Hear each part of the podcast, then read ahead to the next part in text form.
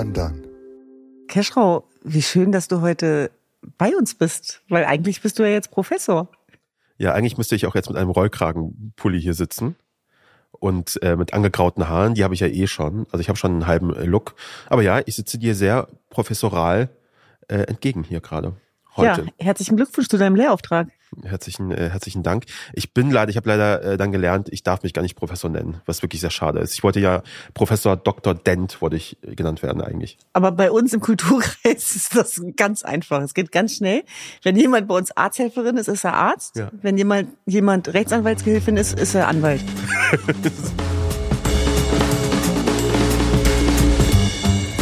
Es ist schon der 19. Januar 2024. Mein Name ist Kaschrau Beros Und ich bin Düsen Tekal und das ist Tekal. und Beros.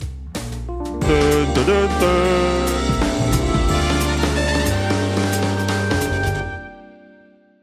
Keschrau, das Jahr ist jetzt gerade erst losgegangen, aber eigentlich schon urlaubsreif, Und oder? fast schon vorbei. Ja, für mich zumindest. Ich bin so richtig urlaubsreif. Und ich glaube, ich sehe auch so aus, deswegen sprichst du es an. Äh, ich bin so richtig urlaubsreif und äh, deswegen auch gleich zu Beginn der Hinweis an unsere HörerInnen, äh, dass ich für drei Wochen in den Urlaub verschwinde. Und diesmal ohne Mikrofon. Glückwunsch. Ähm, ja, das ist der- Glückwunsch zu diesem Vorsatz, den du jetzt umsetzt in Das diesem ist der Jahr. erste Urlaub seit langer Zeit, wo ich kein Mikrofon mit mir nehmen muss, weil ich dann irgendwie zwischendurch doch noch irgendwas aufzeichnen muss. Das ist eine sehr bewusste die, äh, Podcast-Detoxing-Entscheidung. Die Podcast. Und ich muss ganz ehrlich sagen, ich habe mich dabei erwischt, dass ich Erleichterung empfunden habe, obwohl ich dich so liebe Ja. und unseren wöchentlichen Podcast. Ähm, aber diese Pause kommt genau zum richtigen Zeitpunkt, weil wir doch nun nicht wenig zu tun haben, aber dass es vor allem auch darum geht, wieder so ein bisschen äh, Energie zu sammeln. einfach mal Pausen auch Pausen sein lassen. Ne? Mhm. Also ich habe das irgendwie im letzten, im letzten Jahr vor allem komplett ignoriert und war so, ja klar kann ich noch am Mittwoch in die Aufzeichnung, sind ja nur zwei Stunden vorne und dann ist das doch mal so ein Hassel, Mhm. muss ich vorbereiten und so weiter, es dauert. Und jetzt wollte ich wirklich, wirklich, wirklich einfach mal komplett runterkommen und äh, Podcasting mal äh, irgendwie ausschalten und abschalten. Ich weiß nicht, was mir gelingen wird. Ich werde sicher trotzdem drüber nachdenken, über neue Ideen und so. Aber ich werde auch äh, mir die größte Mühe geben, äh, meinen Urlaub zu genießen. Das heißt, wir setzen dreimal aus und dann kommen wir aber wieder. setzen dreimal aus und dann kommen wir wieder. Hoch und reinig versprochen. Also äh, nur, dass ihr schon mal wisst, warum es nächste Woche nichts äh, nichts Neues gibt. Wir haben auch diesmal auch keine Sendungen vorbereitet, weil Weihnachten haben wir schon durchgepulvert. Äh, Jahresrückblick haben wir auch schon durchgepulvert. Jagoda Mladenic hat keinen Bock, das nochmal zu machen, hat sie gesagt. äh, deswegen ist das, sind wir jetzt äh, ohne, ohne Episoden. Aber das ist auch wirklich gut so, glaube ich. Und ihr, äh, die lieben Hörerinnen, können sich ja, äh, nee, hört nichts anderes. Macht mal auch Pause. macht, mit uns, macht mit uns zusammen Pause. Ähm, oder der Einzige, der ich, nee, also hört, hört Freiheit Deluxe in der Zwischenzeit. Das ist doch gut. Ja.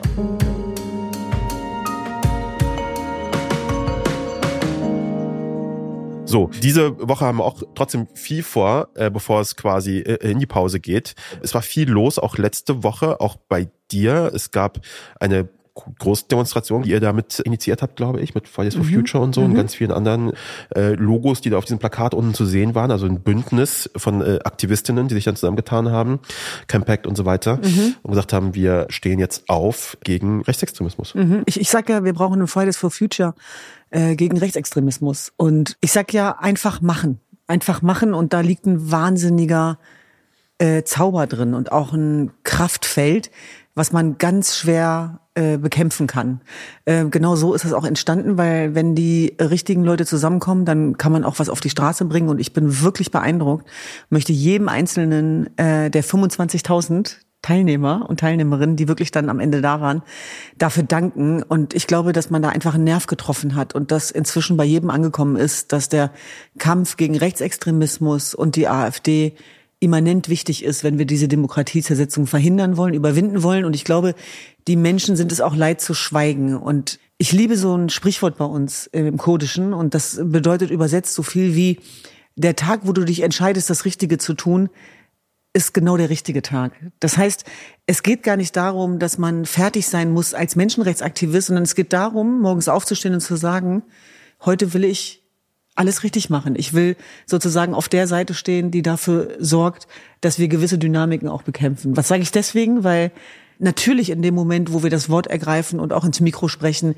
wir immer auch sozusagen damit einkalkulieren, dass es dafür auch Widerstand gibt. Aber den hält man dann auch gerne aus. Ja, und sind ja auch schöne, schöne Bilder tatsächlich äh, entstanden. Ich hatte am Anfang war ich ein bisschen so, kommen wirklich so viele Leute oder nicht, weil bei den Protesten als die Hamas Israel angegriffen hat, nämlich die Proteste gegen Antisemitismus, waren es nicht so viele, da waren, glaube ich, ja viele auch sehr enttäuscht und deswegen war ich so, okay, hoffentlich zeigt sich quasi die Stadt, wir reden jetzt hier von Berlin und sie hat sich gezeigt und aber auch ganz äh, deutschlandweit. Ganz ne? also wir Leipzig, haben jetzt gesehen, die Bilder aus Leipzig haben mich total äh, berührt. Leipzig war stark, jetzt heute habe ich die Bilder aus Köln gesehen, da sind auch sehr viele auf die Straße krass, 30 gegangen. 30.000 in Potsdam demonstrierten ca. 10.000 Menschen und Baerbock und Scholz haben dort ähm, gesprochen. Der Oberbürgermeister spricht dort von der wahrscheinlich größten Demo seit der Wende. Äh, äh, genau, in Leipzig circa 10.000 Menschen. Äh, was ich mich gerade äh, frage, weil ich stelle natürlich immer die richtigen Fragen bei solchen mhm. Situationen, ist, wer ist die arme Sau, die das zählen muss? Ne? Mhm. Also wer steht da und zählt die 25.000 mhm. und dann kommt dann irgendwie so jemand wie ich und sagt 23 und was irgendwas mhm. und äh, ja, das wird irgendwann ab. dann durchgegeben und das sind dann manchmal auch unterschiedliche Zahlen. Ja, ja, das ist immer so. Polizei die, andere Zahlen rausgibt als die Initiatoren. Polizei zählt glaube ich irgendwo dazwischen. Zur Hälfte immer. Genau, trifft man sich dann halt auch und das ist nämlich genau was du sagst. In Hannover-Linden, meiner Heimatstadt, wurde gestern übrigens auch äh, demonstriert und ja. ich glaube, das ist genau das, was wir gerade brauchen. Das sind die Bilder, die zeigen, äh, dass wir nicht mehr alleine sind. Ja. Und darum muss es letztlich gehen. Also wir müssen wirklich die Gesellschaft aktivieren und irgendein Like ver vergeben im Social Media. Das ist Gratismut, das tut nicht weh. Aber dann wirklich zu mobilisieren und da möchte ich auch noch mal Luisa ein Riesenkompliment aussprechen. Ähm, das ist natürlich nochmal der Unterschied. Und gemeckert, ich sag's nochmal, wird immer, lasst euch davon bitte nicht beeindrucken. Im Übrigen nehmen sich die Leute da auch nicht viel, was die ideologischen Lager angeht. Also das kommt irgendwie aus allen Bereichen. Ich möchte es doch nochmal konkretisieren, weil ich mich darüber geärgert habe. Und wenn man schon mal einen eigenen Podcast hat, hat man ja auch die Möglichkeit, das kundzutun. Ich wurde dann zum Beispiel auch kritisiert dafür, dass ich die Eröffnungsrede halten durfte.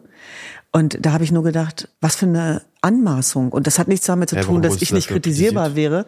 Aber es war dann so nach dem Motto, das ist ja die falsche, die diese Eröffnung gemacht hat oder den Einstieg. Das heißt, du wirst es auch den Leuten nie recht machen, auch wenn es jetzt nur so Einzelpersonen sind. Und deswegen möchte ich es ja. nicht zu groß machen. Aber die Tatsache, dass wir gerade wirklich äh, kämpfen, für unsere Identitäten, gegen Rassismus. Du hast den, die Attacke auf meine Brüder mitbekommen dass ich mir dann sagen lassen muss, dass äh, ich nicht das Recht habe, darüber zu sprechen.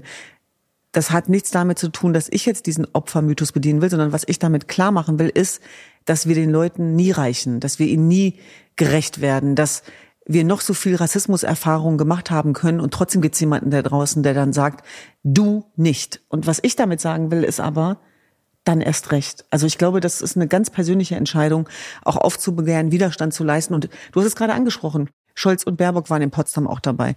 In Berlin waren auch viele politische Entscheidungsträger unterschiedlicher Parteien dabei.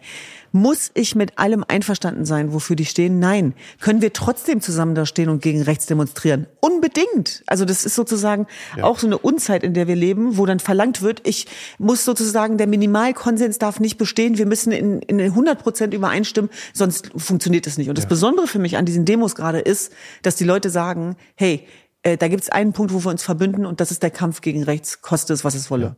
Aber es ist ja auch am Ende, ne, ich möchte ja jetzt irgendwie nicht ähm, da den Boomern da spielen, aber ein bisschen möchte ich das auch trotzdem, damit wir uns ein bisschen streiten. Mhm. Ich frage mich natürlich trotzdem immer, was erwächst jetzt daraus? Ne? Wir sprechen gleich drüber, weil wir müssen noch darüber reden, warum es diese Demonstration gegeben hat, warum mhm. das notwendig gewesen ist. Das ist einer, unser erstes äh, Thema. Es geht nämlich um dieses Geheimtreffen. Mhm. Da reden wir gleich äh, darüber. Natürlich muss jetzt auch daraus, aus diesem Signal von, da sind sehr viele, die äh, der Meinung sind, wir müssen was gegen rechts tun.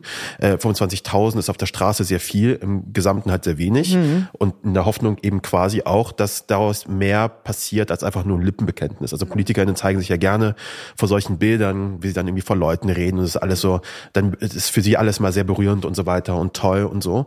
Natürlich die Frage, was passiert dann? Absolut. Und ich möchte auch nochmal hier das nochmal sagen, ne? also dass wir ein äh, Erstarken des Rechtsextremismus haben, Erstarken des an, erstarkenden Antisemitismus, ist keine Neuigkeit. Mhm. Äh, seit Jahren äh, sagen das alle möglichen Expertinnen und äh, sagen, dass das, das steigt gerade, die Gefahr wird immer größer.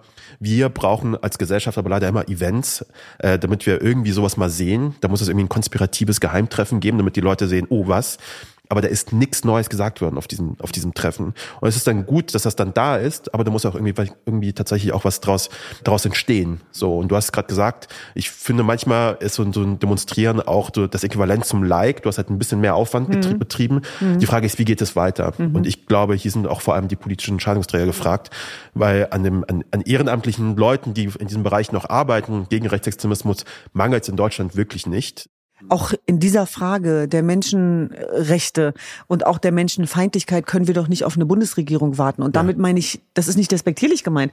Was ich damit sagen will, ist, das kann gar nicht unser Anspruch sein, Cashraum. Nee, das heißt, es geht darum, wir sind ja, dieser Begriff, wir sind das Volk, hat, bedeutet ja was. Und ja. das ist genau dieser Punkt. Deswegen gibt es für mich einen Unterschied äh, zwischen einem Like und auch jemanden mobilisieren, auf die Straße zu gehen. Das ist für mich ein Riesenunterschied. Mhm. Und es geht wirklich darum, die Menschenmassen zu bewegen, äh, einzustehen und von seinem Demonstrationsrecht Gebrauch zu machen, aber vor allem auch von seinem Wahlrecht. Das heißt, das alles bringt nichts, wenn am Ende äh, die Antwort ist, dass die AfD die Landtagswahlen haushoch gewinnt äh, und wir einen äh, AfD-Ministerpräsidenten haben. Und der Kampf gegen rechts muss eine Selbstverständlichkeit sein. Also das ist sozusagen, du kennst unsere Arbeit, äh, unser Kampf gilt äh, jedweden Ismen und den muss man geschlossen mhm. zusammenführen. Und da bringt es nichts, das gegeneinander äh, aufzuwiegeln, sondern wir müssen alle sehen. Wir müssen alle sehen. Es ist völlig klar und das sage ich auch vor dem Hintergrund, dass es Luftangriffe gegeben hat seitens des Irans auf kurdische Stellungen, über die kaum berichtet worden ist. Das, das heißt aber nicht, dass ich nicht zu einer Demo gehe gegen ja. rechts. Das ist mir auch nochmal wichtig. Ja, wir halten sehr viele, viele Sachen gleichzeitig äh, genau. aus. Das sollte auch, das sollte auch möglich sein. Man kann das eine machen und das andere. Äh, wir reden da gleich nochmal äh, intensiver drüber. Gut, dass wir es schon mal alles angesprochen haben, weil das alles sind nämlich Themen heute. Nämlich wir wollen zum einen über dieses konspirative Geheimtreffen äh, sprechen und die Recherchen von Korrektiv.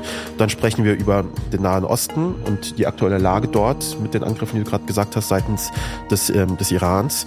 Ähm, und dann am Ende, äh, Achtung, sprechen wir auch nochmal über die Vereinigten Staaten, denn dort gab es den sogenannten Iowa Caucus der RepublikanerInnen. Und dort ist eine erste Entscheidung gefällt worden. Mhm. Ich mache es gerade so spannend, aber alle wissen natürlich, dass Donald Trump gewonnen hat. Aber wir reden da auch nochmal drüber. Deswegen würde ich sagen, äh, los geht's.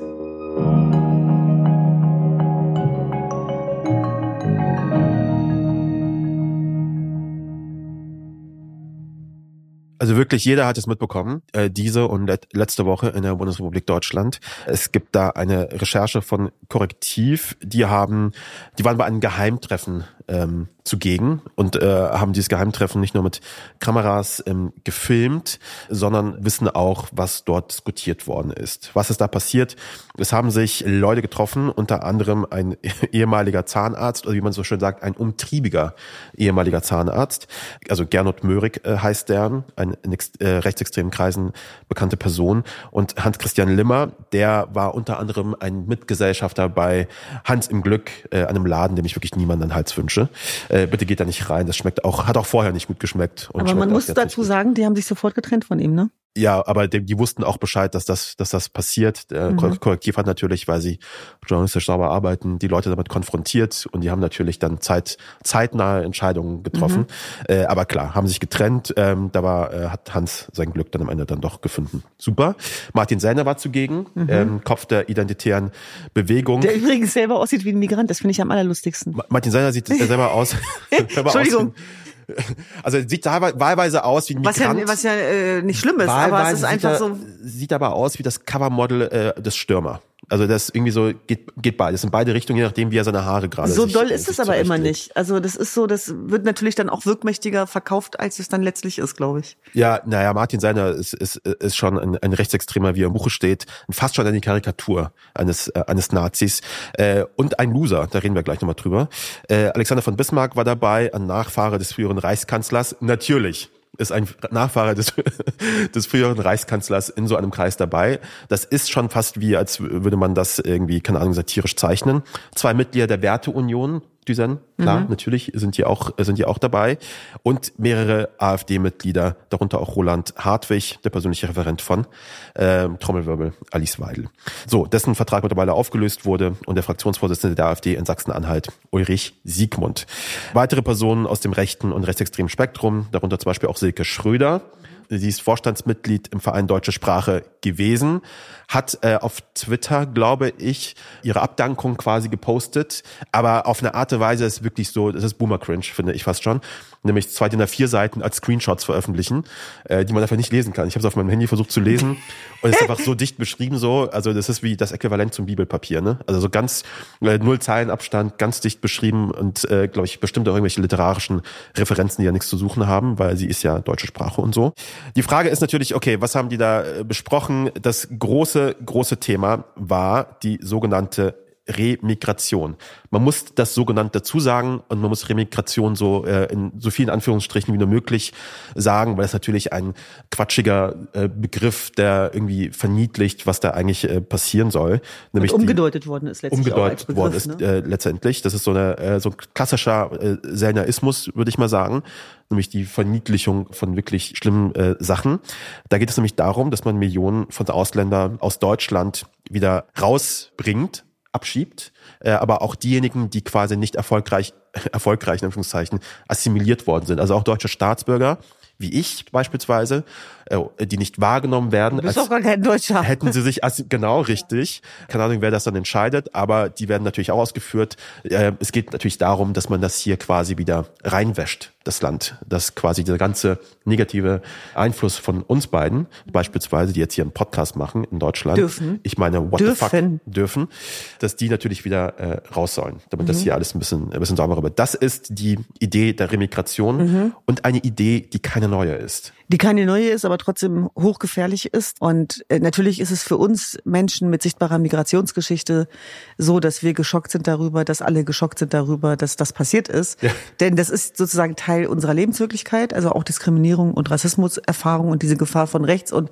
ich habe mich schon dabei erwischt, dass ich das Gefühl hatte, dass ich irgendwann auch leiser geworden bin zwischendurch, weil das ist ja das grausame, groteske an Rassismuserfahrungen, dass man die Menschen nicht nerven will mit diesen Diskriminierungserfahrungen. Und da hat sich, glaube ich, eine Normalität etabliert, die ich für hochgefährlich halte. Und alleine für diesen Aufschrei ist es das alles wert. Und da bin ich auch den Kollegen von Korrektiv Recherchenetzwerk sehr dankbar. Und das zieht deswegen Kreise, weil wir wissen, dass drei Landtagswahlen uns noch bevorstehen. Wir haben da im letzten Podcast drüber geredet. Und es sieht leider sehr, sehr gut aus für die AfD. Und das ist sozusagen keine Dystopie, dass wir uns vorstellen müssen, dass es dazu kommen kann, dass äh, ja eine rechtskonservative Macht entsteht. Und ich glaube, das muss man sich einmal vergegenwärtigen, was das dann im Endergebnis bedeutet. Deswegen finde ich es sehr interessant, heute mit dir auch nochmal über das AfD-Verbot zu sprechen und eben auch über das Höcke sozusagen Verbot, äh, die Einschränkung der Grundrechte. Denn es ist sehr, sehr interessant, sich das auch mal anzugucken vor dem Hintergrund der Rechtslage. Ja. Auch im Vergleich mit der NPD. Ja. Denn was da ja ganz spannend war, war, dass sozusagen das NPD-Verbot deswegen gescheitert ist beim Bundesverfassungsgericht, weil das noch äh, eine marginale Größe war. Weil das Totschlagargument äh, für das AfD-Verbot ist ja, äh, jetzt wo die so groß sind, weil sie so groß sind. Ja, das ist sozusagen die Gefahr dahinter. Und dann wird es sozusagen auch zu einer Gefahr für Demokratiezersetzung, für unseren Rechtsstaat. Und dann könnte sowas auch eine Rolle spielen, denn das NPD-Verbot ist nicht zustande gekommen, weil man gesagt hat, dass es eine marginalisierte Größe ist. Und das kann man von der AfD auf keinen Fall mehr behaupten. Du hast ganz recht, das sind jetzt die aktuellen Debatten, die dazu geführt werden, als Konsequenz auf diese Korrektivrecherchen. Da muss ich, muss ich nochmal diesen Punkt nochmal gerne äh, stark machen oder klar machen, nämlich es ist oft super wichtig, wie solche Geschichten erzählt werden. Weil dass diese Treffen stattfinden, dass diese Ideen verbreitet werden, die sind nicht neu. Die AfD jetzt redet auch schon über, redet auch über Remigration schon länger. Das ist kein neuer Begriff. Diese Ideen, die fliegen schon rum. Mhm. Aber die sind natürlich nicht so stark erzählt, wie Korrektiv das jetzt gerade gemacht hat, mit, die treffen sich in einem Schloss und besprechen so die Zukunft Deutschlands. Das mhm. ist natürlich krass, wie das in der Öffentlichkeit dann plötzlich wirkt, mhm. weil man das gut erzählt hat. Das quasi nur als so ein kleiner Sidebar für meine Journalistinnen und Kollegen, äh, Kollegen dann auch, nämlich zu sagen, na ja, es ist schon wichtig, wie man sowas erzählt. Und mhm. es reicht nicht einfach nur zu sagen, das steht halt irgendwo in einem Parteibuch, schön und gut, aber die Art und Weise, wie man es erzählt, kann natürlich dazu bringen, dass man am Ende 20.000 Leute oder 25.000 Leute auf die Straße mobilisiert, weil sie dann irgendwie das Gefühl haben, da passiert gerade was in diesem Land, was ich nicht haben möchte. Deswegen ja. dahingehend super. Und du vor allem, du bist ja jemand, der sich sehr gut auskennt mit Storytelling, Geschichtenerzähler. Das merkt man jetzt auch an dem Mesut Özil Podcast, wo es auch um Rassismus geht. Ja. Wussten wir, dass das so ist und so war? Ja. ja. Aber durch deinen Podcast, durch euren Podcast hat man ein Gefühl dafür bekommen. Ja. Wegen den Zwischentönen. Weil man nicht mit dem Finger drauf gezeigt hat. Und ich glaube, wir reden immer wieder über das Thema äh, Agenda-Setting und Umdeutung und, und Bedeutung und Narrativen. Es ist nicht zu unterschätzen. Ja. Es geht wirklich darum, äh, welche Geschichte am Ende gewinnt. Da werden wir auch gleich im Zusammenhang mit Trump drüber reden, anderes Thema. Aber deswegen finde ich es gut, dass du da nochmal darauf hinweist ja. in dem Zusammenhang, weil plötzlich wurde das Bild nicht vorstellbar und das war natürlich grausam. Ja, absolut. Und jetzt nochmal kurz zu den Debatten, AfD-Verbot, du hast gerade gesagt, mhm. die größte Angst ist natürlich, äh, wenn du etwas verbietest, machst du genau. jemanden auch gleichzeitig stärker. Ja, und das, also, wenn das scheitert, dann haben wir den Salat. Weil ja. dann, dann schlägt sie den Boomerang zurück. Deswegen finde ich auch, dass, dass diese Höcke-Petition, dem Vorstoß sozusagen, Höcke diese Grundrechte zu entziehen wegen Rechtsextremismus. Da gibt's ja diesen Paragraph 18, der das regeln kann und, und diese Möglichkeit bietet. Das ist ja, wie gesagt, ein heftiger Einschnitt, aber er hat ja mehrfach bewiesen, ja. wie er dieses, dieses Recht missbraucht hat sozusagen, auch, auch für Volksverhetzung. Dafür wurde er sozusagen auch zur Rechenschaft gezogen.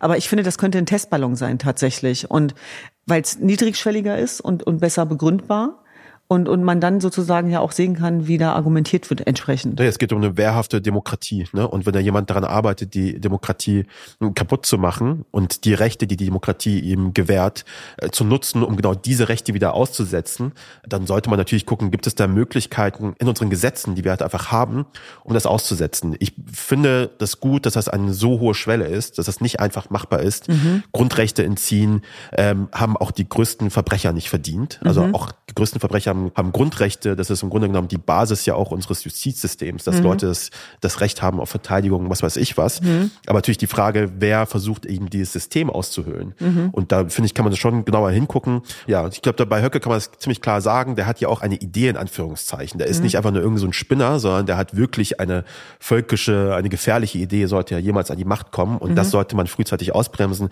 Das haben wir hoffentlich aus unserer Geschichte gelernt. Das andere beim AfD-Verbot bin ich so ein bisschen so, also ich weiß bin nicht, da auch hin und her gerissen. ich bin da hin und her gerissen, vor allem, weil ich denke, was wir jetzt gerade machen, das haben wir jetzt auch beispielsweise gesehen bei, bei Christian Lindner, der ist wirklich äh, ein Fähnchen im Wind, wie er sich da irgendwie entblößt hat, da bei diesen Bauernprotesten, wie er sich da hingestellt hat, ähm, wie er versucht da irgendwie so ein bisschen diesen Anpassungswettbewerb zu führen, als jemand, der aus dieser Elite entsteht, die er da kritisiert. Er ist die Politik, von der er da redet, nämlich die Politik müsse sich um die Bauern kümmern, er ist die Politik, er hat diese Entscheidungen teilweise mitgetragen und dann steht er da und versucht sich da irgendwie anzubiedern. Das finde ich, finde ich ganz schlimm und deswegen, das ist für mich das, was wir ähm, daraus lernen sollten, ein wenig auch, nämlich es bringt nichts, so einen Anpassungswettbewerb mit der AfD sich zu führen.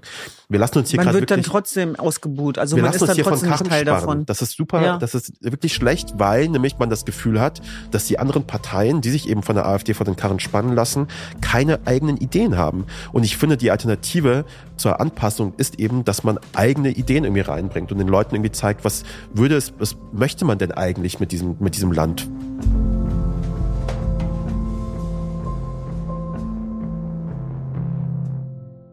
Also bei mir auf dem Zettel steht äh, oben Pulverfass Nahost. Mhm. Ich meine, das ist auch eine, eine Überschrift geklaut von vor 20 Jahren, die aber auch jetzt quasi jede Woche eigentlich äh, genutzt werden kann. Äh, Nahost ist ein Pulverfass, ähm, ist sie in den letzten Wochen auch gewesen und ist jetzt vor allem diese Woche auch wieder, denn der Iran hat in dieser Woche als Vergeltung Ziele in Syrien und den Irak angegriffen, attackiert.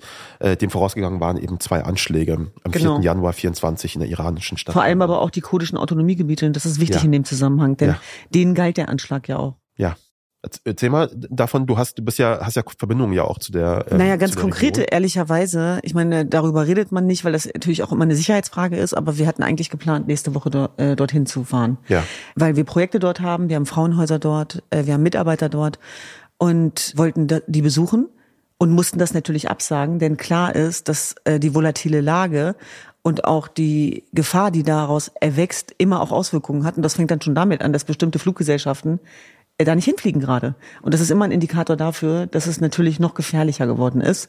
Und wir sehen natürlich die Gefahr, die insbesondere von der Islamischen Republik Iran ausgeht, die überall ihre Finger im Spiel hat. Und das Säbelrassen, was du gerade angesprochen hast, ist sozusagen ja auch zentriert. Und das ist ja das, was diese Freiheitsbewegung äh, von vornherein immer gesagt hat und was unsere feige Appeasement-Politik der letzten 44 Jahre völlig verkannt hat, die Gefahr des Irans, die über den Iran hinausgeht. Das heißt, dass die eigenen Kinder im Land getötet und umgebracht werden, ist das eine. Aber der lange Arm des Irans, der über den Iran hinausgeht, die Houthi-Rebellen, die mitfinanziert werden, alles andere als Widerstandskämpfer sind, sondern eine ganz klare islamistische Terrororganisation. Ich sage das vor dem Hintergrund, weil wir gerade wieder ein paar Versprengte haben, äh, die versuchen, Narrative dort umzudeuten, zeigt, was da passiert. Und dass kurdische Stellungen bombardiert worden sind, auch in der Nähe des US-Konsulats beispielsweise, ist eine neue Dimension. Was der Iran super gut kann, ist Fake News und Desinformationskampagnen streuen. Die haben sich ja selber dazu geäußert, dass das die Revanche war auf den sogenannten IS-Anschlag äh, auf Kerman, äh, wo ja auch mehrere Menschen gestorben sind, äh, dieser große Anschlag vor wenigen Wochen. Die Regionen, auch die da jetzt beschossen werden, das sind eigentlich Regionen, wo eine Entwicklungszusammenarbeit besser funktioniert mhm. als in vielen anderen Regionen, aber dass auch da jetzt noch destabilisiert wird. Also wir merken im Nahen Osten, dass auch die Regionen, die befriedet sind, plötzlich wieder volatil sind, unbefriedet unbefriedet sind. Und auf der anderen Seite beschweren wir uns dann darüber, dass Menschen sich auf den Weg machen. Also wir zerstören da gerade sozusagen auch Hoffnungsträger, würde ich sagen. Ne? Und das hat wahnsinnige Dimensionen und wir können da nicht einfach schweigen. Und da fehlt natürlich der große Aufschrei. Und wenn ich mir dann die Grundlage der Diskussion angucke, mit der sich hier beschäftigt wird, wo einfach ganz wenig Wissen auch vorhanden ist für das, was da wirklich passiert. Also ich will es nochmal sagen, äh, die Houthi-Rebellen, die die Schiffe kapern und angreifen im Roten Meer. Das ist das ähm, nächste Ding, Teil des Pulverfasses, genau. Genau, genau. Und, und da gibt's einfach eine Spezie in unserem Land, äh, in ihrem antiimperialistischen Weltbild, die die Houthis als große und kleine Widerstandskämpfer feiern. Und ich sag ganz ehrlich, genau da muss man dann schon reingehen und äh, sozusagen Widerrede geben, beziehungsweise Gegenrede, weil das ist Teil des Problems. Und diese Naivität, ich kann es nicht anders sagen, äh, weil ich will keinen Vorsatz unterstellen, können sich die Menschen doch vor Ort gar nicht erlauben. Mhm. Ja, das ist das zweite, der zweite Teil unserer unserer Geschichte heute aus dem Nahen Osten, die schiitischen Houthi, die äh, eine Terrororganisation sind, anders kann man es gar nicht sagen. An denen ist gar nichts progressiv. Äh, keine progressive Veranstaltung dort, haben in jüngster Zeit eben immer wieder Handelsschiffe im Roten Meer beschossen. Jetzt gab es da wiederum eine Antwort, nämlich mhm. von den Vereinigten Staaten und Großbritannien.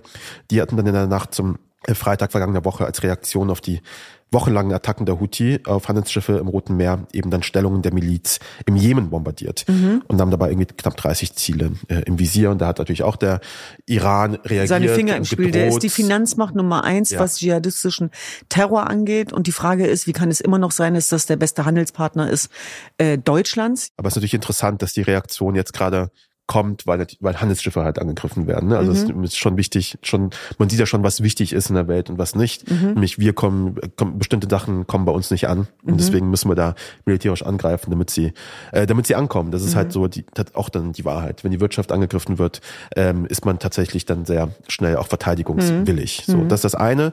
Dann haben wir noch eine Geschichte, nämlich die Außenministerin Baerbock verkündete in der letzten Woche, dass Deutschland der Lieferung von Eurofighter-Kampfjets nach Saudi-Arabien nicht länger im Weg stehen will. Das ist eine interessante Formulierung. Das Auswärtige Amt mühte sich zu versichern, dass noch nichts beschlossen sei und es lediglich um eine Voranfrage des Herstellers gehe. Was machen wir, was machen wir daraus? Die Waffenlieferungen aus Deutschland sind ja immer so ein, so ein Thema, mal in die Richtung, mal in die Richtung. Man weiß irgendwie nicht so richtig, wer hat eigentlich die Kompetenzen wohin. Wir haben es letztes Mal auch schon gefragt, wer darf eigentlich darüber entscheiden, welche Waffen nur mehr geliefert werden. Manchmal ist es Scholz, der im Weg steht. Jetzt ist Baerbock, die sagt, wir stehen nicht im Weg. Kampfjets werden geliefert. Was glaubst du, ist da das Kalkül dahinter, dass man das macht? Na, das ist ja eine hochmoralische Frage, die wir immer wieder diskutieren, auch in unserem Podcast. Wer macht sich schuldig äh, an den Toten? Diejenigen, die schießen oder die, die die Waffen liefern? Und, und diese Grundsatzfrage muss erlaubt sein. Und ich glaube tatsächlich, äh, dass wir immer wieder darauf hinweisen müssen, dass Frieden nicht vom Himmel fällt, sondern Frieden verteidigt werden muss. Und das soll auf gar keinen Fall wie Kriegstreiberei klingen. Natürlich würde ich äh, lieber sagen, ich wünsche mir Weltfrieden und Pazifismus, aber das ist nicht die Realität, in der wir leben. Und gerade vor dem Hintergrund der Ukraine hat ja die, das, dieses Wording, dieses gefährliche, wie viel Waffen denn noch dazu geführt, dass immer mehr Ukrainer sterben, dass die Frauen, die dort äh, vergewaltigt werden, die Kinder, also Putin hört ja nicht auf. Und da habe ich eine ganz klare Linie, um äh, Entmenschlichung und Völkermorde zu verhindern, muss man natürlich auch eingreifen. Ja. Aber es ist natürlich eine hohe Verantwortung und da können wir können uns da nicht rausziehen als Europa. Also man kann ja nicht ständig Waffen liefern und dann so tun, als wenn man damit nichts zu tun hätte. Nee, also das funktioniert ja nicht. ist auch ein interessantes, interessantes Land, äh, nämlich da hat die Große Koalition ja eigentlich 2018 einen Exportstopp ähm, verhängt, wegen der Beteiligung Saudi-Arabiens am Jemenkrieg sowie dem Mord an den Journalisten Jamal Khashoggi. Das ist ja auch komplett vergessen worden irgendwie. Da ist jemand hingerichtet und kleingeteilt in Tüten quasi aus einer Botschaft irgendwie rausgebracht worden. Und das ist komplett äh, vergessen. Es wird wieder über Investitionen geredet.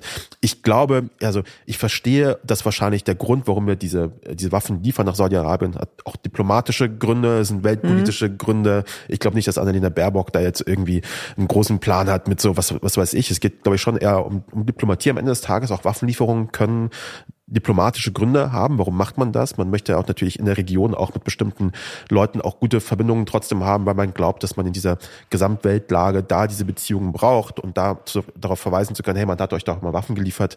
Das ist irgendwie, äh, das ist klar irgendwie, dass das natürlich irgendwo wichtig ist. Aber das Bild nach draußen ist natürlich schon nicht, nicht sehr gut, weil es auch so, wir haben es schon öfter gehabt, diese Kommunikation dieser Koalition ist schon wirklich komplett, äh, komplett irre manchmal, wo man einfach wirklich nicht versteht, was die linke Hand macht und was die rechte Hand macht und was da für Sachen geliefert werden und was nicht. Es ist einfach wirklich nicht klar irgendwie formuliert.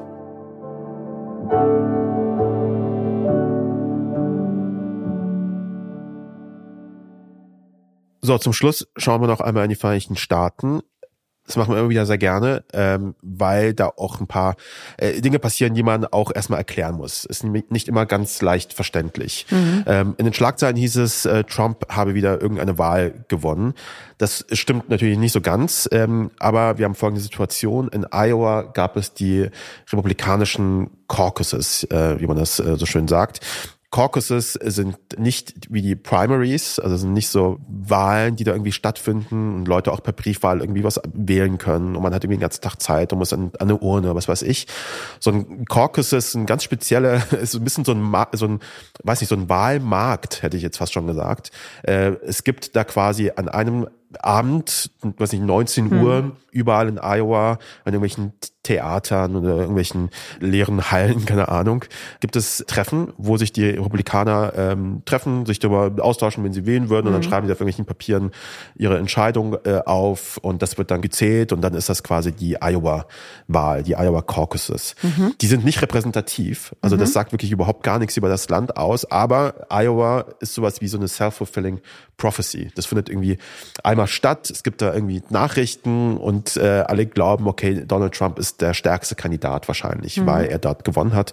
Und zwar mit ziemlichem Abstand auch, muss man sagen. Äh, zur Wahl standen Donald Trump, der hat 51 Prozent der Stimmen bekommen weit abgeschlagen an zweiter Stelle Ron DeSantis, der Florida Governor, der hat 21 Prozent bekommen. Dann Nikki Haley, über die wir auch schon häufiger gesprochen haben, die ist da ein bisschen abgeschlagen mit 19,1 Prozent. Und andere, äh, ganz weit hinten, die jetzt äh, keiner äh, Nennung äh, groß wert sind. Das sind die Stimmen und natürlich beunruhigende Nachrichten, die dann irgendwie durch die Welt gehen, weil es dann irgendwie heißt, okay, Donald Trump ist wieder im Aufschwung. Und das trotz der, man muss sich, äh, das äh, muss sich festhalten, der 91 Anklagepunkte in vier Gerichtsverfahren. Wo man sich denkt, only in America ist da, verteidigt sich da jemand gerade vor Gericht und stellt sich parallel zur Wahl und kommt dabei auch noch gut weg. Und Ja. äh, also nicht so schlecht weg.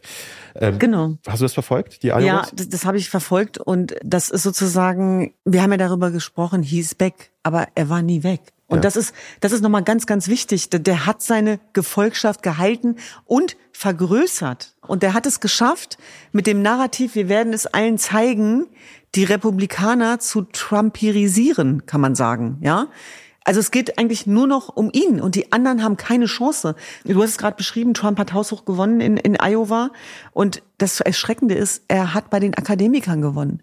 Und das zeigt eben auch, dass Bildung nicht vor Extremismus schützt und er hat auch in der Arbeiter- und Landwirtschaftsszene einen Riesenrückhalt mit America First und da ist jemand, der so wirtschaftsliberal aufgestellt ist wie Nikki Haley, machtlos gegen diesen Trumpismus.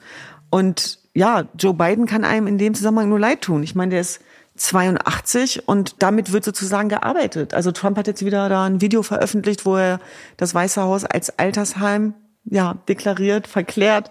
Er ist ja und selber nicht viel jünger, ne, muss man darstellt. dazu sagen. Ja, aber er, er gibt sich Er wirkt jünger, jünger. Und, und er wirkt jünger und er, er hat diesen. Medienkrieg hat er gewonnen. Ich glaube, das ist so ein bisschen, lohnt sich auch dahin zu gucken, weil es ja auch Vergleiche gibt zu Europa. Ne? Also in den USA eine Situation, nämlich die an der Grenze, ist laut Politexpertinnen auch Bidens mit einer von Bidens größten Schwächen. Damit punktet halt Trump, damit punkten die RepublikanerInnen, nämlich, dass sie sagen, dass sie endlich die Grenze in den Griff bekommen. Das Ding ist halt, das wird seit Jahren versprochen, niemand kriegt das in den Griff. Mhm. Auch Trump war vier Jahre Präsident der Vereinigten Staaten, auch er hat es nicht in den Griff bekommen. Mhm. Diese komische Mauer, von der er da äh, geträumt hat, die steht bis heute nicht. Äh, es gab, glaube ich, irgendwelche Promobilder davon, wo er da entlangläuft und von irgendwelchen Materialien spricht und was weiß ich was, aber diese Mauer stand nicht. Die hat Mexiko auch nicht bezahlt, wie er das groß angekündigt hat. Also mal wieder laufen so rechte Versprechen wie so oft in die Leere, wenn sie mal tatsächlich an die, an die Macht kommen.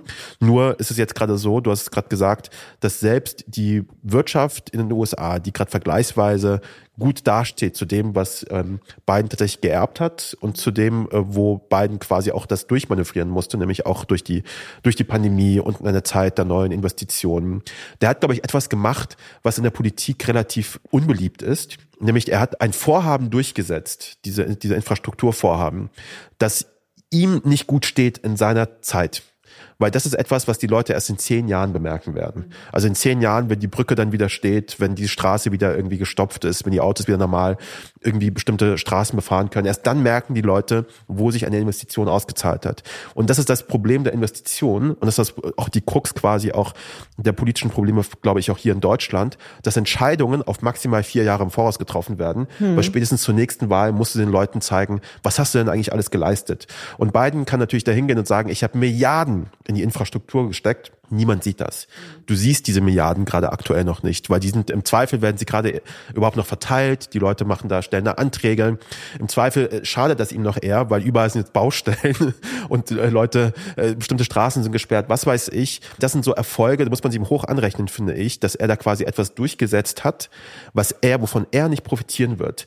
Und dann kommen natürlich andere, die natürlich so akute Probleme ansprechen und da vermeintlich Lösungsvorschläge bringen, natürlich besser weg, weil Trump sagt nicht, schaut auf meine Erfolge, das mache ich auch nochmal, mhm. sondern Trump sagt weiterhin dasselbe, was er auch gesagt hat bei der ersten Wahl, nämlich das ist ein American Carnage. Mhm. Amerika äh, geht es gerade schlecht, sieht scheiße aus, ich werde euch retten. Mhm. Er hat Amerika nicht gerettet, er wird Amerika auch dieses Mal nicht retten. Ich möchte noch kurz zu der, zu der Wahl auch noch, noch sagen, ich finde, da ist noch nichts irgendwie zu Ende. Ne? Iowa mhm. klingt so, als hätte Trump jetzt schon die Wahl, die Wahl gewonnen. Ich bin da relativ hoffnungsvoll, trotz allem. Nämlich auch die Demokratinnen haben Sachen, die in den letzten vier Jahren passiert sind, die sie durchaus zu Mobilisierungszwecken nutzen können. Mhm. Äh, das Abtreibungsgesetz beispielsweise, oder die Abtreibung des Abtreibungsgesetzes in den, äh, in den USA, das Supreme Court Urteil, das da gefällt worden ist, hat eine starke Mobilisierungs Kraft. In den mhm. USA ist eine wahnsinnig unbeliebte Entscheidung gewesen, das Supreme Court, weil das wussten auch die Republikaner auch damals, die haben das quasi gegen den Willen oder der, das, das Gericht hat es gegen den Willen des Großteils der Bevölkerung quasi durchgesetzt. Die, glaube ich, die Demokratinnen, wenn es tatsächlich hart auf hart kommt, wenn es in die Kernwahlphase geht, müssen quasi genau diese Punkte, die bei der, beim Großteil der Bevölkerung unbeliebt ist, wieder stark machen und laut darüber, darüber sprechen, um eben auch diese Erfolge, die auch wirklich fassbar sind, irgendwie anzusprechen, nämlich zu sagen, das ist das, was passiert, wenn die falschen Leute an der Spitze sind und diese Entscheidung darüber treffen können, wer beispielsweise diese Gerichte besetzt, die in den USA halt eben wahnsinnig, äh, wahnsinnig wichtig sind. Deswegen, ich würde sagen, äh, Kopf noch nicht äh, ganz in den Nacken stecken. Das geht jetzt noch so richtig los und ich bin da äh, ganz, äh, ganz hoffnungsvoll, dass die Demokraten trotzdem noch irgendwie ihre, ihre Stimme finden. Sie müssen das, ne? Also wenn wir das jetzt schon für beendet erklären, dann äh, wird, wird das wirklich richtig zappelig. Ja, aber wenn Joe Biden denkt, dass er es nochmal macht, dann ist die Wahl doch schon verloren. Meine, meine Meinung. Ich weiß nicht. Ich bin gespannt. Ich glaube, Joe Biden unterschätzt, unterschätzen haben wir schon alle seit Jahrzehnten gemacht. Die Amerikaner selbst haben ihn Jahre, Jahrzehnte lang unterschätzt. Ich glaube, er turns out, er ist äh, kein so schlechter Präsident. Nee, nee, klar, das weiß ich, aber ich trotzdem glaube ich nicht, dass er das schafft. Aus Mangel an Alternativen, ich glaube, es gibt in, in der Demokratischen Partei keine einzige gute Alternative zu Joe Biden, gerade aktuell. Aber das kann ich mir ehrlich gesagt gar nicht vorstellen. Also das sagt auch was ja, über das Parteiensystem der USA aus. Ja, so generell meine ich. Also die Frage ist, was ist da vorher im System schiefgelaufen, dass es am Ende nur noch Joe Biden gibt? Das ist doch die Frage. Naja, also die haben sich einfach nicht präsentiert. Und ich meine, nee, Kamala Harris wurde, also hat auch eigene Anteile. Da geht's jetzt nicht um äh, darum, dass das arme Opfer, aber da, da ja, war ja auch kein Interesse da, auch nicht seitens Joe Biden, die groß zu machen. Ja, ich glaube, Bidens Alter ist halt ein wirklich ein echtes, echtes, echtes Problem. Schauen wir mal, wie das, wie sich das entwickelt, weil so ein Wahlkampf tut auch weh. Also wir haben jetzt im Januar, also die Wahlen finden erst im November, glaube ich, statt in den USA. Man muss sehr, sehr viel reisen und das ähm, geht ins Mark. Man sieht das ja den Leuten auch sofort an, dass die so viel wie sie, wie sie da arbeiten müssen. Und in den USA, nirgendwo ist es wichtiger, oh, diesen Tag ist gelangweilt. Nirgendwo ist es, nirgendwo ist es Merkt wichtiger. nicht, ne? Nirgendwo ist es wichtiger als in den USA, im Grunde genommen wirklich überall zu sein, also sehr viel zu reisen und Präsenz zu zeigen. Ähm, deswegen bin ich ja sehr gespannt, wie er diesen Wahlkampf wirklich überhaupt bestreiten möchte. Dass er gewinnen kann gegen Trump, gegen den er schon einmal gewonnen hat, finde ich jetzt, ähm, kann man, also ich habe da Hoffnung, dass das Mhm. noch geschehen kann. Aber du siehst, ich halte mich da auch quasi am letzten Strohhalm fest, äh, weil niemand möchte der Wahrheit ins Gesicht äh, schauen, dass Donald Trump noch einmal gewinnen könnte, weil das wären wirklich katastrophale Zustände. Und darüber können wir dann auch immer ein anderes Mal sprechen, nämlich was würde das eigentlich für uns dann eigentlich tatsächlich bedeuten, auch für Europa, wenn wieder ein Präsident Trump an der Spitze steht. Und genießt jeden Satz von Cashrow, weil er jetzt drei Wochen weg ich bin jetzt drei Wochen weg, deswegen muss ich jetzt wirklich alle Sätze, die ich habe, nochmal schnell raushauen. Mer- Merkt man gar nicht. So. Nein, Cashrow, ich finde das so toll, dass du das machst und mich ja mit dazu zwingst, runterzukommen. Und das ist toll, ehrlich jetzt. Und ich meine, wir haben darüber geredet, auch um den Jahreswechsel rum. Und die Sendung ist noch nicht vorbei. Darum, ich weiß, aber darum, darum muss es mehr, darum vor. muss es, ach so, ich habe keinen Bock mehr, nein. Darum muss es in Zukunft mehr gehen. Ich glaube, dass, dass man weniger macht und das dann aber so richtig gut. Ne? Und das heißt nicht, dass wir vorher was schlecht gemacht haben, aber dieses Lernen, guten Gewissens Nein zu sagen, also das ist für mich ein Mantra gerade. Du sendest auf Krawall aus. Lass uns zu, zum Ende der Sendung kommen, damit, wir, damit das nicht eskaliert.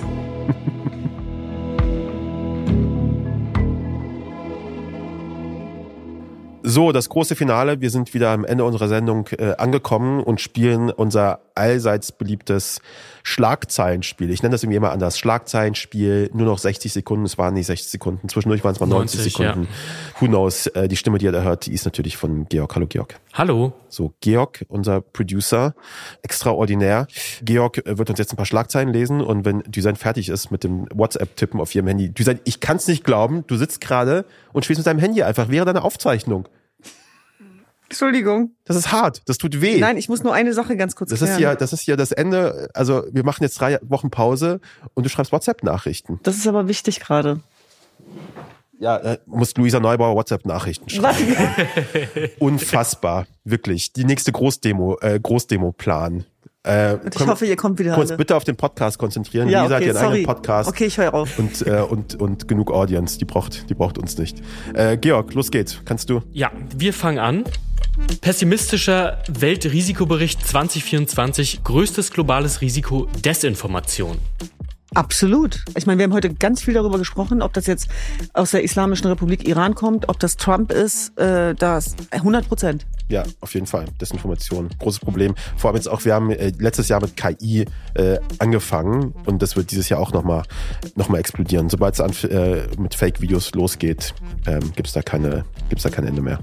Kerschrau hat es vorhin schon kurz angesprochen. Rede bei Bauerndemo. Lindner stemmt sich gegen die Buhrufe. Ich glaube, dazu kann Cashraum mehr sagen. Er hat sich ja Ja, dazu auch Christian. Christian Lindner, also wirklich, darüber kann man sich wirklich einfach nur ärgern, aber wie so ein, so rückgratslos, wie der da irgendwie sich da präsentiert hat, also wirklich äh, beschämend, wirklich alles daran ist schlimm.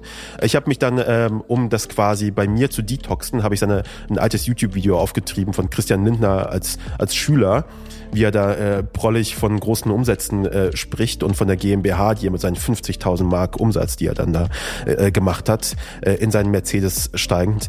Äh, das ist schon, das sagt schon alles über ihn. Er hat sich keinen Zentimeter verändert. Äh, wirklich ein beschämender, ähm, ekliger Auftritt. Also anders, was anderes kann man da echt nichts zu sagen. Unvereinbarkeitsschluss geplant. März grenzt CDU klar von der Werteunion ab. An dieser Stelle auch trotzdem nochmal die Guten herzliche Morgen. Einladung zu Christian Lindner, äh, zu uns in die Sendung zu kommen. Äh, was hast du gesagt? Guten Morgen. Nein, Ich sag ihm wegen das der- auch gerne ins Wegen Gesicht. der Info der Werteunion, sage ich. Also, also wer, wer das erst jetzt feststellt, ne?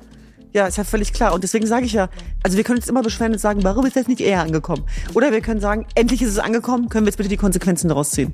Ja. China-Kritiker Lai siegt bei Taiwan-Wahl. Der Westen gratuliert, Peking ist verärgert. Ja, Pekings Antwort war ja auch, war ja auch witzig. Ist egal, ob die da, was die da gewählt haben. Äh, das wird trotzdem unvermeidlich sein, dass Taiwan wieder Teil von uns, äh, Teil von uns sein wird. Ich finde das ziemlich beeindruckend, ehrlich gesagt. Ich habe äh, sehr viel dazu gelesen über die, über die Wahl und auch über die Kandidatinnen und finde mhm. das ziemlich beeindruckend, äh, wie Taiwan mit dieser Situation gerade, äh, gerade umgeht einfach und wie die Wahlen da stattgefunden haben, wie sie tatsächlich auch wirklich sehr stark auch für sich selbst irgendwie einstehen, für das, was sie wollen, dass sie eben nicht irgendwie Düsen schreibt wieder Nachrichten in WhatsApp. Nein. Ich glaub's einfach Entschuldigung, habe ich doch gar nicht. Luisa, kannst du bitte deine Nachrichten erst Jetzt hör doch an Düsen auf, ich habe gerade nur was gelesen. Wenn, wenn sie gerade nicht auf Sendung ist, zwischen Ey. 9 und 11 Uhr mittwochs ist hier dicht, bitte. Äh, wie sagt man das? Nicht-Stören-Modus. Mach mal Schlafmodus oder sowas, Bettmodus, da kommen nämlich keine Nachrichten durch. Äh, liebe Grüße an, an Taiwan. Mega, äh, mega Job machen die da. Keschrau versucht mich jetzt noch in der letzten Sendung vor seinem Urlaub hier ans offene Messer zu liefern. Keschrau, so war das nicht geplant. Wer ist hier bitte auf Krawall gebürstet? Weißt du, jetzt bin ich, ich, jetzt bin ich nämlich gerade innerhalb kürzester Zeit um 1,5 Grad erhitzt worden. Geheime Dokumente. Der Kanzler setzt in-house weiterhin auf Rohrpost. Auf was für Post? Rohrpost. Das ist also, doch nur um Edeka, oder nicht? Ist das nicht das, wo man so das Geld irgendwie rein äh, Und im Bundeskanzleramt offenbar. Witzig, Wirklich? oder? Dass es das noch gibt. Dass der Kanzler nicht auf... Äh, ich hätte gesagt, der Kanzler setzt irgendwie auf Brieftauben äh, oder sowas. Keine Ahnung. Oder er schickt da irgendwie seine, seine Brieftasche irgendwie durch die Gegend und verbreitet so seine Messages. Aber gut, Rohrpost, why not? Dafür gibt es Systeme im Kanzleramt.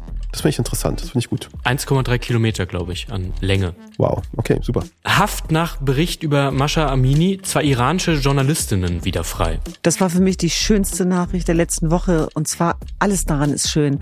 Und das ist das, worum es gehen muss. Äh, genau diese Heldinnen. Und für mich sind die nichts anderes, auch dafür zu würdigen, dass zwei iranische Journalistinnen ja ihre Berufsehre genutzt haben, um über diesen Tod an Gina Massa Amini zu berichten. Und diese Bilder, die entstanden sind, äh, sind der Grund, warum die Welt davon erfahren ist, hat, was da passiert ist. Und ich bin da natürlich sehr nah dran, auch durch, durch Mariam, durch ihre Mama.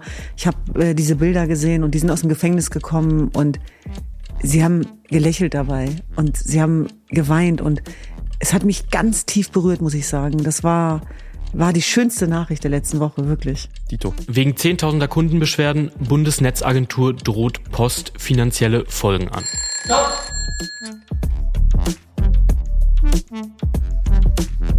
Super, alles klar. Bei, bei diesem Spiel habe wirklich eindeutig ich gewonnen diese äh, diese Woche. Du Frau Streber. Tecker, Frau Tecker hang eigentlich nur am Handy. Du hast ja jetzt auch einen Lehrauftrag. Äh, ich habe auch jetzt einen Lehrauftrag. Ich habe einen Lehrauftrag und ich habe ja dafür keine Zeit. Bin ich im bin ich im belehrenden äh, belehrenden Modus. Äh, wir sind jetzt äh, am Ende unserer Sendung an, äh, angelangt. Wir machen jetzt drei Wochen Pause. Du hast Zeit, all deine Nachrichten zu schicken, die du schicken kannst, damit wir dann in drei Wochen, wenn wir hier sind, zwischen neun und elf Uhr äh, Ruhe ist. Ja, da werden die Handys äh, Georg, eingesammelt. Du doch, Georg, du bist doch der Producer. Du musst, du musst eigentlich dafür sorgen, dass diese Sendung reibungslos abläuft. Das heißt, diesen Tacker das Handy wegnehmen. Okay, ja? nächstes Mal ist, Handys abgeben. Ziel, Ziel Nummer eins. So, Design hat trotzdem sehr viel, sehr viel Spaß gemacht. Ich werde auch wenn dich, du mir am Ende oh, nicht zugehört hast, ist nein, auch okay. Ich werde dich vermissen, Cashrow, wirklich jetzt. Ja, weil manchmal nee, man merkt immer erst, wie wertvoll ja. etwas ist, wenn es weg ist, leider. Wie das Handy beispielsweise. ich möchte nochmal drauf zurückkommen. Die Sentaka hat in den letzten 20 Minuten hang nur am Handy und hat Luisa Neubauer Nachrichten geschrieben. das waren so, keine 20 Minuten. Das waren keine 20 Minuten, das waren 25. Äh, so, vielen Dank äh, äh, euch allen. Georg, äh, vielen Dank dir. Ich wünsche euch auch irgendwie äh, eine gute Pause von, äh, von uns, von dieser Sendung. Und in drei Wochen ähm, sehen wir uns wieder und euch allen vielen Dank, dass ihr uns ähm, zugehört habt. Auf bald. Auf bald. Tschüss.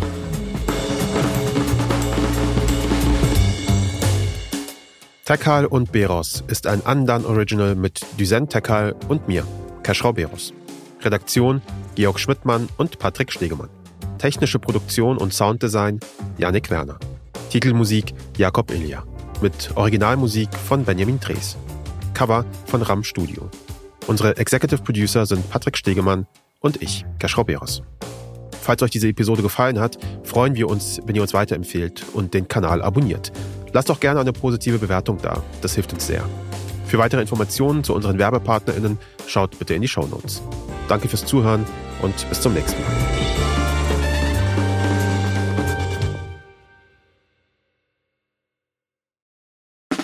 Der 7-One Audio Podcast-Tipp.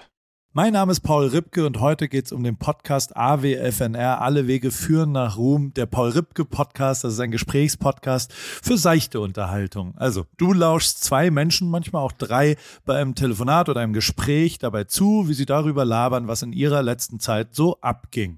Bei AWFNR rufe ich Leute aus meinem Telefonbuch, interessante Freundinnen aus aller Welt an. Neben Poldi, Lola Weipert, Bowser kommen hier auch regelmäßig Chrissy Martin und Caro Kauer zu Wort. Oder eben auch Menschen, Menschen, die einfach mich begeistert haben. Jonas Deichmann war da, Jan Ulrich, mit dem habe ich gesprochen. Und grundlegend weiß ich nicht ganz genau, was da in der Zukunft passiert, aber ich rufe Leute an, die ich in der Woche vielleicht auch mal kennengelernt habe und die mich inspiriert haben, um vielleicht euch da draußen auch ein ganz klein bisschen zu inspirieren. Jedes Gespräch überrascht zumindest mich jedes Mal aufs Neue und manchmal kommt sogar dabei raus, dass ich danach mich für ein Praktikum bei Big FM bewerbe und vielleicht sogar das eine oder andere berufliche Erfolgserlebnis feiern darf. Danke, Lola dafür. Schau mal. Also jeden Dienstag um 16.20 Uhr deutscher Zeit, vor 20 und so, gibt's eine neue Folge AWFNR. Und wenn du die nicht verpassen willst, dann abonniere jetzt den Podcast auf dem Podcast-Player deines Vertrauens. Viel Spaß beim Hören von Alle Wege führen nach Ruhm.